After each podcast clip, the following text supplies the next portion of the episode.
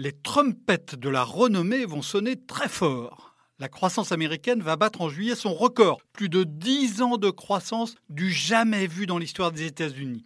Le président Donald Trump va proclamer haut et fort que c'est grâce à lui. L'approche de l'élection présidentielle de 2020 va l'inciter à en faire encore plus que d'habitude. Ayant déjà accompli son tour d'horizon des mille et une recettes qui vous valent à coup sûr les honneurs des gazettes, comme le chantait Georges Brassens, le président américain sait bien qu'aucun argument électoral n'est plus puissant qu'une économie rugissante. Ceci dit, ce record, il faut commencer par le sous-peser. Selon le National Bureau of Economic Research, une vénérable institution américaine fondée il y a un siècle, le cycle actuel a débuté en juillet 2009, au sortir de la récession qui a suivi la grande crise financière de 2008. Sa longueur va donc dépasser celle du cycle Internet, qui avait débuté en avril 1991 avant de s'écraser sur un krach boursier en mars 2001, et aussi celle du cycle Vietnam dans les années 1960. À en croire les chiffres du NBER, qui remontent jusqu'au milieu du 19e siècle, la durée moyenne d'un cycle de croissance aux États-Unis est d'à peine plus de 3 ans. Ce n'est pas très étonnant, quand l'économie était dominée par l'agriculture, la pluie et le beau temps ne laissaient jamais la production s'accroître plus de 3 ou 4 années d'affilée, et le pilotage macroéconomique de l'activité n'existait pas. Depuis la Seconde Guerre mondiale et l'industrialisation de l'économie, les cycles se sont en revanche allongés à près de 5 ans. Et il reste beaucoup plus fréquent aux États-Unis qu'en Europe. L'Amérique en a connu 12 depuis 1945 contre à peine 4 pour la France. Pas étonnant que les économistes américains soient obsédés par le business cycle. Mais la durée ne suffit pas à définir un cycle. Son intensité, sa puissance est tout aussi importante. Et ici, le cycle actuel se distingue dans l'autre sens. Le PIB avait bondi de 52% pendant le cycle Vietnam, de 38% pendant le cycle Reagan, 1982-1990, de 43% pendant le cycle Internet. Et là, depuis la mi-2009, la production n'a gagné que 25%, moins que pendant le tout petit cycle Corée 1949-1953 où le PIB avait pris 29%. Et quand on regarde les moyennes annuelles, la tendance est constante au freinage près de 7% lors du cycle Corée, entre 4 et 5 des années 1960 jusqu'aux années 1990, presque 3% au début des années 2000 et seulement 2,3% pour le cycle en cours.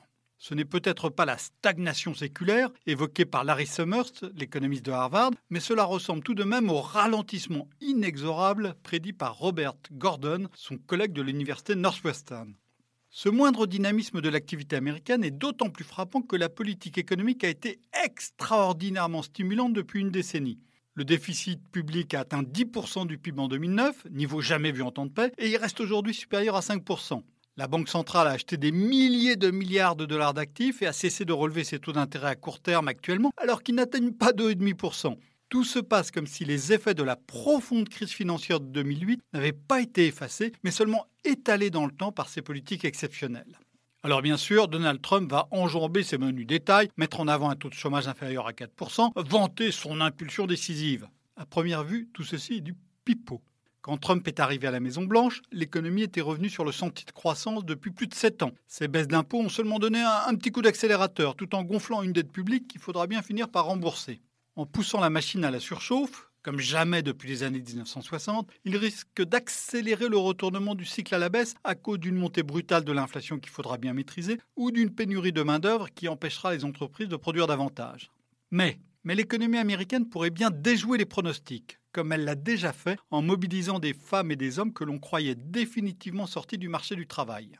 L'économiste en chef de la banque Natixis, Patrick Artus, peu suspect de Trumpomania, esquisse un scénario où Donald Trump serait un, je cite, génie économique? Faute de pouvoir trouver des bras, la surchauffe pousserait les entreprises à faire enfin des gains de productivité. Le moteur le plus puissant de la croissance se mettrait ainsi à tourner plus vite après deux décennies très poussives. Des premiers signes de regain de productivité sont d'ailleurs apparus en 2017 et se sont amplifiés ces derniers mois. Il est cependant trop tôt pour dire si le scénario génial se confirme ou si le protectionnisme fiche tout par terre. Il est aussi trop tôt pour proclamer la mort du cycle, comme on l'entend parfois outre-Atlantique. En revanche, une certitude se confirme, l'économie ne fonctionne plus comme avant. L'engrenage de l'inflation, qui avait joué un rôle central dans la cassure des business cycles depuis près d'un siècle, est grippé aux grandes dames des salariés.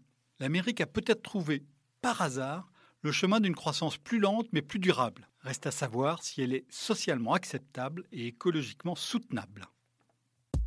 Retrouvez tous les podcasts des échos sur votre application de podcast préférée ou sur leséchos.fr.